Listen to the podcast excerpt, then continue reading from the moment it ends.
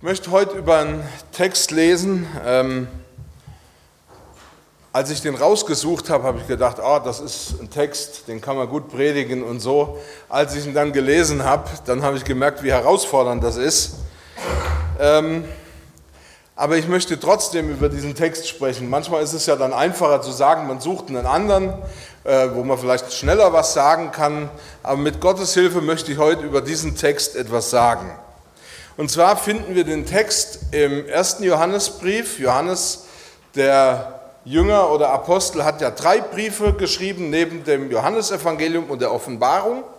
Und in dem ersten Johannesbrief in Kapitel 5, in den Versen 1 bis 5, schreibt er an die Gemeinde in Ephesus, wer glaubt, dass Jesus der Christus ist, der ist von Gott geboren.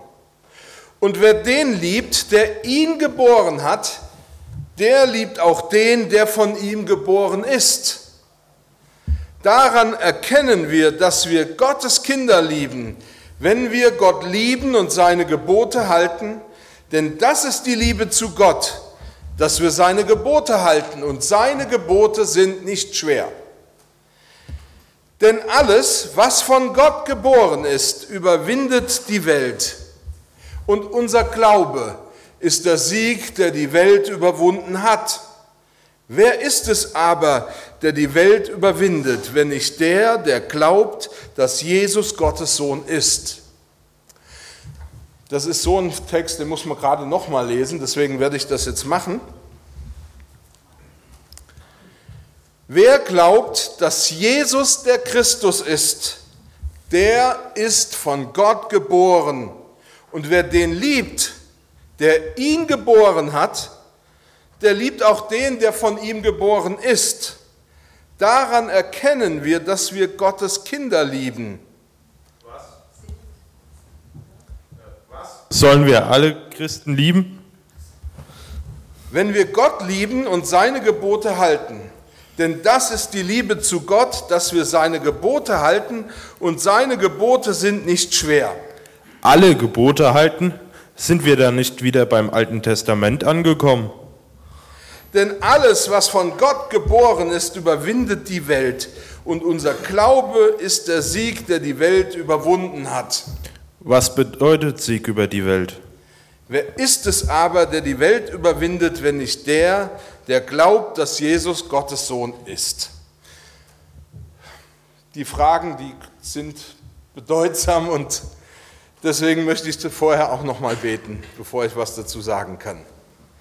Jesus, ich danke dir dafür, dass du der bist, der durch seinen Geist in uns lebt und in uns wirkt.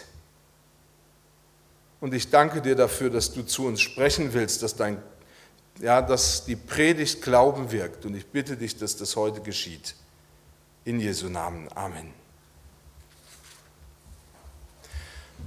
Also was wir ja jetzt so als Zwischenrufe gehört haben, macht eigentlich deutlich, dass in unserem Text tatsächlich Fragen auftauchen, die uns so auf den ersten Blick ja, gewissermaßen überfordern müssen.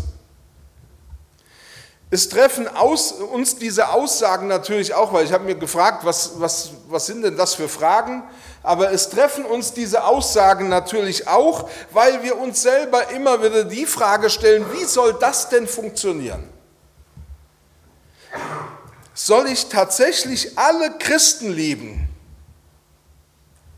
Alle Gebote halten? So wie du es eben, Lukas, gesagt oder gefragt hast, sind wir dann nicht vielleicht wieder beim Alten Testament an, angekommen? War das Gesetz denn nicht überholt? Und was soll das eigentlich heißen, Sieg über die Welt? Also ich werde versuchen, darauf auf, äh, einzugehen und hoffe, dass ich da auch wirklich für euch eine plausible Antwort habe. Aber zunächst möchte ich mal darauf zu sprechen kommen, warum Johannes überhaupt diese Dinge gesagt hat. Was denn eigentlich der Grund war. Und ich glaube, es ist ganz wichtig, wenn wir dieses diesen Hintergrund verstehen, damit wir für uns selber eine Einordnung erstmal vornehmen können. Denn die Fragen, die Johannes in diesem Text aufgeworfen hat, sind auf den ersten Blick für uns relativ schwer zu beantwortende Fragen, auch für mich. Aber für die Epheser in dieser Situation waren sie geradezu eine Erleichterung und Befreiung. Das, was Johannes hier sagt. Also genau das umgekehrte Gefühl ist bei den Ephesern entstanden wie bei uns. Es war eine Befreiung. Es war eine Antwort, die sie wieder froh werden ließ. Und es war folgender Grund, weshalb sie eigentlich so niedergeschlagen waren. In der Geschichte der Entwicklung der christlichen Gemeinde kam es leider relativ bald dazu, dass sich gewisse Irrlehren entwickelt haben. Und zwar Irrlehren, die die Christen damals vor große Herausforderungen stellten. Eine dieser Irrlehren war, vielleicht habt ihr den Begriff schon mal gehört, die sogenannte Gnosis. Und Gnosis meint hier eigentlich Erkenntnis. Es war also eine Erkenntnislehre. Die Epheser, die die, äh, also die Gnosis, die die Epheser kennenlernten, war eigentlich eine äußerst christlich gefärbte äh, Lehre, stellte aber im Grunde eine Selbsterlösungsreligion dar. Die Vertreter dieser Gnosis versuchten andere Christen davon zu überzeugen, dass wahre Christen sich immer weiter selbst vervollkommnen können. Dass sie, indem sie sich komplett von der Welt abwenden und sich in den Christusgeist durch Meditation hineinversenken, mehrere Glaubensstufen erreichen und durchlaufen können, bis sie irgendwann mal mit dem sogenannten Gottesgeist verschmolzen sind. Also es klingt wirklich ein bisschen kompliziert. Ist es auch. Es wurde behauptet, Gott ist Geist und deshalb kann der Mensch, Jesus Christus, niemals der Retter dieser Welt sein. Das ist völlig unmöglich. Jesus konnte höchstens als Vorbild für andere sich selber retten, indem er sich eben von sich selber löste und sich mit diesem Gottesgeist verschmolz. Aber eigentlich konnte er niemandem helfen, denn der Geist ist göttlich und das Fleisch ist irdisch und tot. So glaubten die Leute dieser Gnosis. Beides kann niemals zusammenfinden. Gott erlöst niemals das Fleisch, sondern höchstens den Geist des Menschen. Und alle geistlichen Werke sind rein geistig-philosophischer Natur. Die kann man auch irgendwie nicht greifen. Für diese Leute war das allerdings, und das fand ich so bemerkenswert, auf der einen Seite war das für Christen stark verunsichernd, aber auf der anderen Seite gab es eine ganze Menge an Christen, die fanden das toll. Die fanden, das ist eine super gute Lehre, das bedeutete nämlich, dass sie alles, was sie bis jetzt über Jesus je gehört haben, einfach fallen lassen können. Dass sie sich auch auf keinen Fall mehr um andere Menschen kümmern müssen. Denn dieses in sich selber hineinversenken in das irgendwie in den Christusgeist oder was auch immer, das ist eine höchst individuelle Angelegenheit. Dazu brauche ich null und niemand. Besser sogar, wenn ich niemanden um mich herum habe. Und es war äußerst attraktiv, dass sie damit sagen konnten, wir gehören zu einer gewissen geistigen Elite. Wenn wir das schaffen, in unserer Meditation uns in höhere Sphären zu bringen, dann wird es gut. Das heißt, sie brauchten auch niemand, der für sie am Kreuz sterben musste. Irgendwann waren sie fest überzeugt, sind wir so vollkommen, dass wir niemand anderes brauchen als uns selbst. Es ist interessant, dass diese Lehre für Menschen so attraktiv war. Und wir können uns das natürlich auch vorstellen, weil hier einem zutiefst menschlichen Bedürfnis entsprochen wurde. Dem Bedürfnis, ich kann selbst für mich etwas tun und ich kann meine Errettung selber bewirken. Ja, hilf dir selbst, dann hilft dir Gott. Ich kriege das schon hin. Ich bin nicht schlecht, sondern wenn ich alle Kraft zusammennehme und mich wirklich anstrenge und alles Weltliche hinter mir lasse, kann ich es schaffen. Das sprach natürlich auch den eigenen Stolz an. Demgegenüber stand aber die Frage, also wie gesagt, das war der eigene Stolz, ich kann was tun, aber was ich sagen wollte ist, ohne es zu merken, rutschten diese Leute wieder ins finsterste Heidentum ab. Ja, das, was ihnen helfen hätte können, das verachteten sie plötzlich zu einer Lehre, die sie eigentlich wieder ins Heidentum zurückbeförderte. Demgegenüber stand natürlich für die Menschen, die an Jesus Christus festhalten wollten, die Frage, was bedeutet es eigentlich zu glauben? Wie kann ich für mich in Anspruch nehmen und was habe ich davon, dass ich trotzdem bei Jesus bleibe? Und so schwierig manche Aussagen des Textes in unseren Ohren klingen, so wichtig sind die Antworten aber auch, die wir erhalten. Denn in diesem Text wird etwas über die Kraft des Glaubens gesagt, die sich in unserem Alltag widerspiegeln kann. Und bevor ich jetzt auf diese Fragen näher eingehen will, ich versuche die so zu beantworten, möchte ich noch etwas vorausschicken. Und zwar möchte ich etwas über die Einfachheit des Glaubens sagen. Die Einfachheit des Glaubens. In unserem Text steht nämlich in Vers 1, und wer glaubt, dass Jesus der Christus ist, der ist von Gott geboren.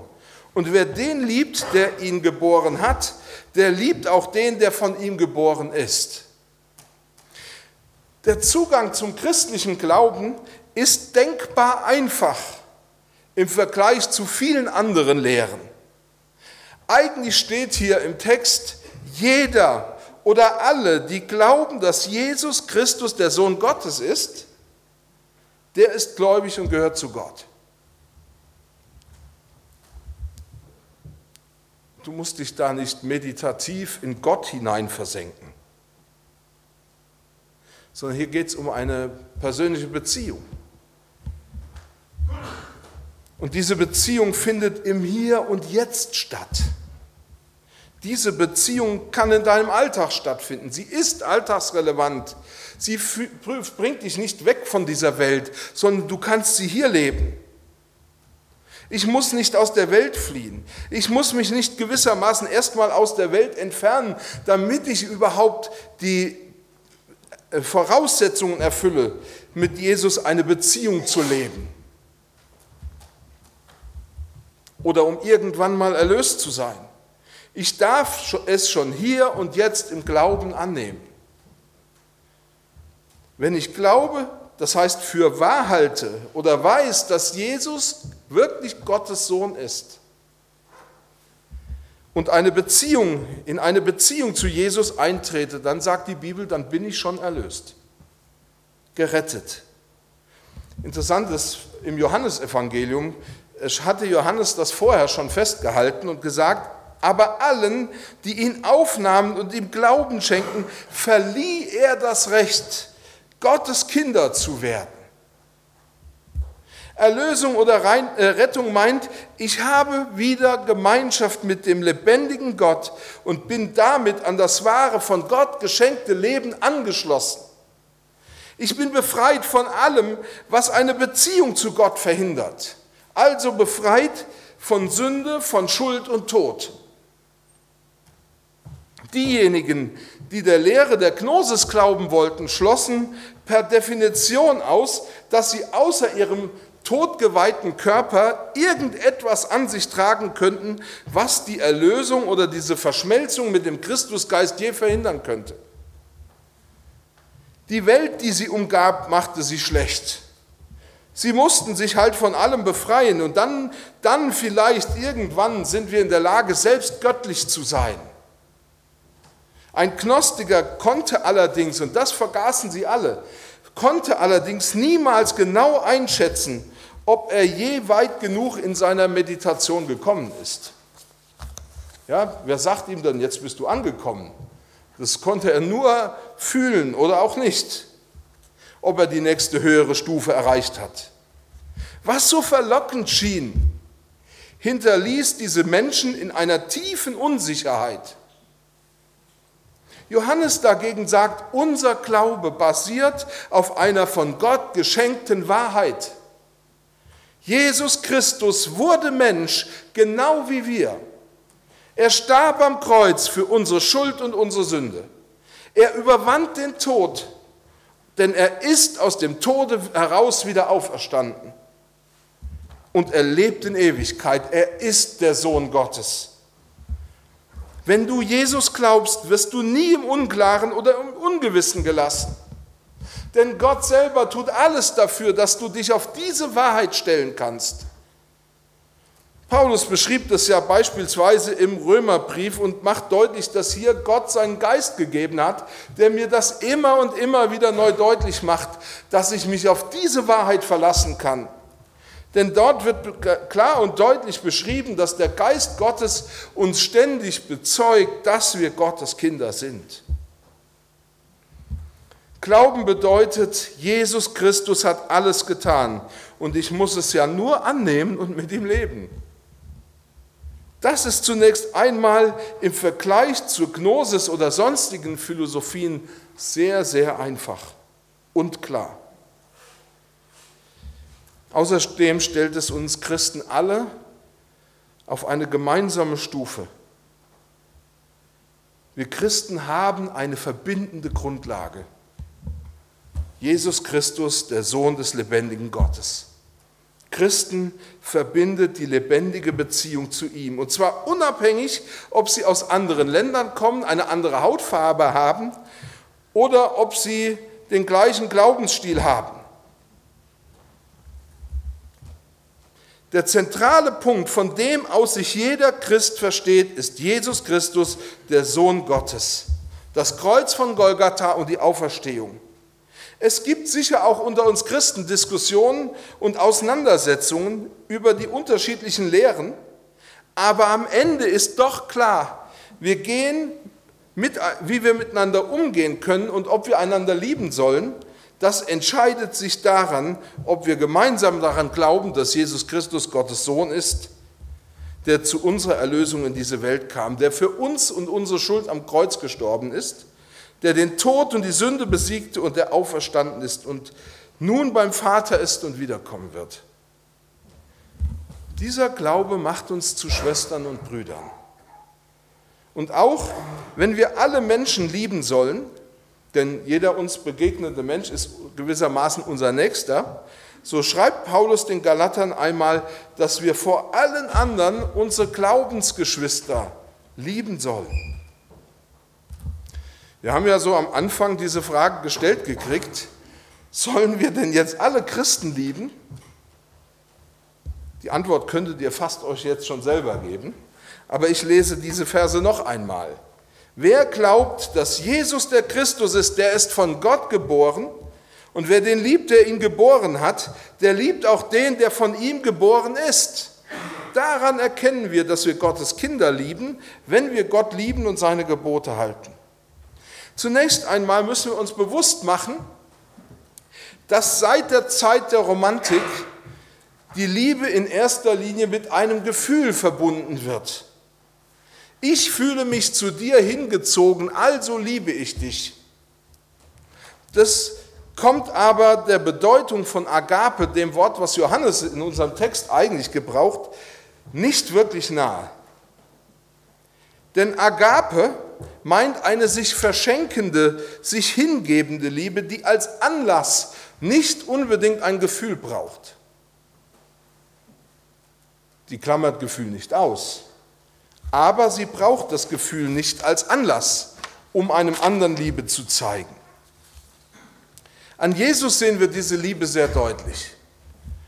In Römer 5 beispielsweise wird ja beschrieben, wie Jesus uns geliebt hat, obwohl wir nicht ein bisschen liebenswert waren. Er starb für uns am Kreuz, obwohl wir, so beschreibt es die Bibel sogar, seine Feinde waren. Und wir stellen uns die Frage, wenn nun die gefühlsmäßige Anziehungskraft nicht im Vordergrund steht, was ist denn eigentlich dann der Kern der Liebe? Und die Antwort kann eigentlich nur lauten, die Motivation der Liebestat einerseits, also das, warum ich etwas tue, und die Liebestat, also die Tat selber andererseits. Beides zusammengenommen können wir als Liebe bezeichnen. Heute bezieht sich der Begriff Liebe auf ein kaum zu begreifendes großes Gefühl. Damals aber war Liebe vor allem die Tat. Wenn ich mich für jemanden hingebe oder etwas tue, das ihm hilft und ihm gut tut, dann darf ich das tatsächlich Liebe nennen. Ein Beispiel hat Paulus mal den Philippern geschrieben, wie das aussehen kann oder aussehen soll. Da schrieb er, bei euch gibt es doch das ermutigende Wort im Auftrag von Christus. Also der Bruder spricht es dem anderen zu oder die Schwester dem Bruder oder wie auch immer. Es gibt den tröstenden Zuspruch, der aus Liebe kommt. Es gibt Gemeinschaft durch den Heiligen Geist und es gibt herzliches Erbarmen. Dann macht mich vollends glücklich und habt alle die gleiche Gesinnung, dieselbe Liebe und Eintracht, verfolgt dasselbe Ziel, handelt nicht aus Selbstsucht oder um Eitelkeit willen. Seid bescheiden und achtet den Bruder oder die Schwester mehr als euch selbst. Denkt nicht an euren eigenen Vorteil, sondern an den der anderen. Jeder und jede von euch Habt im Umgang stets vor Augen, was für ein Maßstab Jesus Christus gesetzt hat. Was hat denn Jesus eigentlich getan? Er gab sich hin. Er gab sein Leben. Für uns ist dieser Gedanke oft sehr schwierig, muss ich zugeben, und auch heftig. Ja, nachdem, wenn ich so denke, ich opfere mein Leben oder mich selber, damit beispielsweise einer anderen Familie der Vater nicht genommen wird, oder so.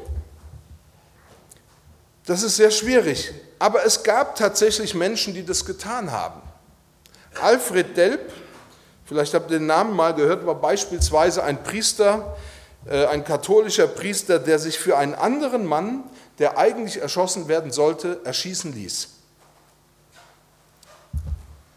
Wir können sein Handeln Liebe nennen, obwohl er diesen Mann möglicherweise nicht mal gut kannte.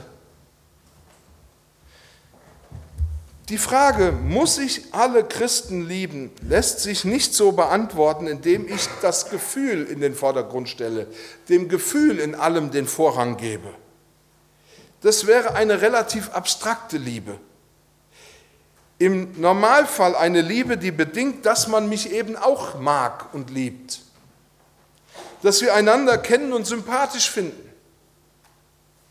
Die christliche Liebe ist dadurch gekennzeichnet, dass sie den Menschen liebt, das heißt bereit ist, sich für einen Menschen hinzugeben, einfach weil Jesus Christus ihn liebt. Unser Urgrund, unsere Grundmotivation der Liebe ist Jesus Christus. Trotzdem steht natürlich immer noch die Frage im Raum, kann oder muss ich alle Christen lieben? Einerseits lautet die Antwort ganz klar ja. Das kann man leider nicht zurücknehmen. Trotzdem ist das nur eine Seite, die man hier beleuchten kann. Und wir müssen bedenken, dass diese Forderung nur diese eine Seite der Medaille darstellt. Die andere Seite bedingt, dass wir uns bewusst machen, dass Erlösung durch Jesus Christus Befreiung vom alten Ich und von der Sünde bedeutet. Als Christen verstehen wir Sünde ja nicht nur als ein Zustand, sondern auch als eine Kraft, die sich gegen uns wendet, die nichts Gutes will, nichts Gutes in uns hervorbringt, sondern vor allem das Böse. Paulus schrieb in Galater 2, das Gesetz hat nichts mehr von mir zu fordern. Es hat mir den Tod gebracht. Deshalb bin ich für das Gesetz tot und lebe jetzt für Gott. Weil ich aber mit Christus am Kreuz gestorben bin, lebe in Wirklichkeit nicht mehr ich, sondern Christus lebt in mir. Das Leben, das ich schon noch jetzt in diesem vergänglichen Körper lebe, lebe ich im Vertrauen auf den Sohn Gottes, der mir seine Liebe erwiesen hat und der sein Leben für mich gegeben hat. Als Jesus Christus am Kreuz starb, wurde dieser Kraft der Sünde die Macht entzogen. Es wurde ihr die Nahrung entzogen. Denn es hat ein Austausch stattgefunden. Jesus nahm am Kreuz mein Leben mit in den Tod und er gab mir dafür sein Leben. Jesus hat am Kreuz mein, so sagt die Bibel, das ist ein biblisches Bild und wir hatten das neulich auch hier, Daniel hat es an, an die Wand ge, ge, ge, geworfen, also wie auch immer, ein steinernes Herz. Ein steinernes Herz. Jesus hat am Kreuz mein steinernes, mein lebensunfähiges und liebesunfähiges Herz genommen und mir dafür ein lebensfähiges und liebesfähiges Herz gegeben, nämlich sein Herz. Die Kraft der Sünde, die in meinem Herzen wirkte, kann in seinem Herzen nicht wirken. Sein Herz ist voller Liebe, voller Bereitschaft, sich ganz hinzugeben und sich zu verschenken. Das war mein Herz nicht. Herz steht hier für mein Innerstes, für meine ganze Persönlichkeit. Nachdem Jesus mein altes Leben im Tod ließ, hat er mich zu einem neuen Leben mit sich auferweckt. Und die Kraft des Glaubens bedeutet, durch Jesus bin ich ein neuer Mensch. Er hat alles verwandelt. Und damit hat er die Welt überwunden oder wie es im Griechischen steht, die Welt besiegt. Denken wir noch an die Frage, was heißt das Sieg über die Welt? Antwort, indem wir daran glauben, dass er diese Verwandlung vollzogen hat und damit der Welt allen Zugriff auf meine Persönlichkeit abgenommen hat. Und auch der Sünde. So können wir auch sagen, dass unser Glaube, also Jesus, die Welt überwunden hat. Und indem wir in dieser neuen Freiheit leben, und der Sünde den Zugriff für unser Herz verweigern, der ja von außen kommt, tatsächlich, jetzt kommt er von außen, vorher eben nicht, überwinden wir die Welt. Wir glauben, wie Paulus es sagt, Christus lebt in mir oder in uns. Und deshalb müssen wir, im Bild gesprochen, mal innerlich beiseite treten und ihn machen lassen. Ich meine damit, ich lerne es, mein ganzes Vertrauen auf Jesus zu setzen und mache mir bewusst, dass ich dafür verantwortlich bin, dass ich der Sünde den Zugriff auf mein Herz verweigere. Ich habe vielleicht aber nicht die Kraft, das mit eigenen Mitteln durchzusetzen. Aber er hat es. Er hat die Kraft, alles zu tun, was er sich vorgenommen hat. Er hat die Kraft, den Tod zu überwinden. Und deshalb ist es wichtig, dass wir lernen, ja, diese Welt loszulassen und auf ihn zu vertrauen. Ihn machen zu lassen, ihn zu bitten, Herr, ich schaff's nicht, diese Welt von mir fernzuhalten, die Sünde von mir fernzuhalten. Aber du kannst es und er wird mein Herz schützen. Das hat er versprochen. Paulus schrieb, haltet euch selbst für gestorben hier geht es nicht darum, dass wir uns aus der Welt hinausziehen müssen oder herausziehen müssen, in die Wüste gehen oder sonst wo, wo uns sonst nichts beeinträchtigen oder beeinflussen kann, sondern wir dürfen wissen, es geht darum, dass das eigentliche Leben Jesus Christus ist. Wenn wir uns an ihm orientieren und eine enge Beziehung mit ihm pflegen, hat die Sünde weniger Zugriff auf uns, egal in welchem Umfeld wir leben. Trotzdem ist das natürlich nicht die Aufforderung, sich nur mit sich selbst und Jesus zu beschäftigen. Im Gegenteil, Johannes hat hier gewissermaßen, ich möchte es mal so, so nennen, ein Glaubensthermometer eingerichtet. Denn er sagt, wie sehr wir mit Christus verbunden sind, zeigt sich an unserer Liebe zu unseren Geschwistern und daran, dass wir Gottes Gebote halten. Und die Gebote Gottes lassen sich darin zusammenfassen, dass wir Gott von ganzem Herzen lieben, also uns total an ihn hingeben und unseren Nächsten lieben. Das heißt, dass wir uns total an unseren Nächsten bereitwillig hingeben. Wenn wir Gebote im Sinne des Alten Testamentes in der Regel als Ausführungsbestimmung anschauen, dann werden wir bald vertrocknen und Paragraphenreiter werden. Das wollte aber Jesus deutlich verhindern. Jesus selbst sagt, dass seine Gebote leicht sind, dass sein Joch sanft ist und seine Last leicht. Und wir können sagen, gelebte Liebe ist für den, der liebt, nicht immer schmerzlos. Das wissen alle die, die lieben. aber gelebte Liebe ist so ziemlich das Erfüllendste und Bereicherndste, was es gibt. Paulus hat davon gesprochen, dass diese Liebe von Gott selbst geschenkt wurde durch den Heiligen Geist. Das bedeutet, weil Gott durch Jesus und durch seinen Heiligen Geist in mir wohnt und handelt, kann ich Menschen und vor allem andere Christen auch lieben. Und vor allem soll sich diese Liebe an dem Christen zeigen, der mir heute begegnet. Ich will noch etwas sagen, was mir hier echt auf dem Herzen liegt. Ich habe manchmal den Eindruck, als ob immer mehr Christen glauben, dass sie ihren Glauben ohne Gemeinde und ohne Glaubensgeschwister leben können. Weil man sich ja übers Internet und übers Fernsehen und so die geistliche Nahrung holen kann, die man braucht oder denkt zu brauchen. Aber ich sage es mal ganz deutlich, das ist eine nicht nur falsche Vorstellung, sondern ein völlig unbiblischer Gedanke. Johannes sagt, ihr könnt selbst ablesen, wie sehr ihr Jesus liebt, wenn ihr wahrnehmt, wie ihr die Gemeinde bzw. die Glaubensgeschwister liebt. Und in erster Linie bezieht sich diese Liebe auf die Christen vor Ort, diejenigen, die zu meiner Ortsgemeinde gehören. Natürlich auch darüber hinaus. Aber hier finden wir die Nächsten, hier in diesem Ort, an diesem Platz finden wir die Nächsten, an denen wir unsere Liebe üben können. Hingabefähigkeit muss trainiert werden. Unser Trainingsfeld ist die Gemeinde.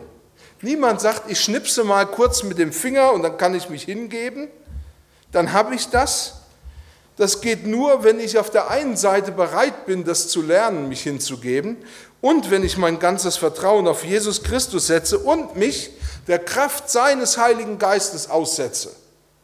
Die Christen, mit denen du nicht zurechtkommst, sollten eigentlich deine willkommenen Trainingspartner sein. Wichtig ist, dass du dir bewusst machst, Christus lebt in mir. Ich bin für mich selbst gestorben. Johannes verlangt hier von uns Christen nichts Übermenschliches, nichts Verrücktes. Er weist uns lediglich darauf hin, dass wir Jesus in all unserem Tun und Denken den Vorrang geben, dass er mit seiner Kraft wirken kann und seine Kraft ist groß. Das ist eine Kraft, die alles verändert. Paulus schrieb das mal den Ephesern. Er sagt, diese Kraft, die in Jesus wirkt oder mit der Jesus aus dem Tod herausgeholt worden ist, ist die gleiche Kraft, mit der Gott in dir wirken will. Wenn du dich ihm hinhältst mit deinem Leben. Er will in dir handeln. Er hat die Kraft, die du nicht hast. Deswegen bist du nicht einfach eine Hülle, sondern beteiligt an diesem Geschehen denn Gott würde nie etwas tun, ohne dich, sag ich mal, mitzunehmen, ohne dich zu fragen, ob du das auch willst. Wenn du dich hingibst und unterordnest, dann bist du an diesem Geschehen mittendrin, voll beteiligt. Aber du wirst merken, die eigentliche Last der Liebe liegt nicht auf meinen Schultern, sondern auf seinen. Das ist der Grund, weshalb wir uns eigentlich freuen können und dankbar sein können. Diese Liebe ist keine fernweltliche Liebe, die man nicht fassen kann, sondern die sich im Hier und Jetzt abspielt. Und genau diese Liebe wollte Johannes den Menschen auch mitgeben und sagen, genau das ist das, was Gott uns geschenkt hat. Wir müssen uns nicht aus dieser Welt verabschieden, sondern diese Liebe spielt sich hier ab. Amen. Ich möchte jetzt noch beten. Vater im Himmel, ich danke dir, dass du durch Jesus, deinen Sohn, uns die Kraft geschenkt hast, Menschen zu lieben. Danke, dass du uns hilfst, das wirklich zu verstehen, dass bei dir das Gefühl nicht der Anlass ist, sondern dass du unsere Motivation bist und dass du unsere Kraft bist und dass wir deswegen hingehen können und lieben. Danke für deine Güte. Amen.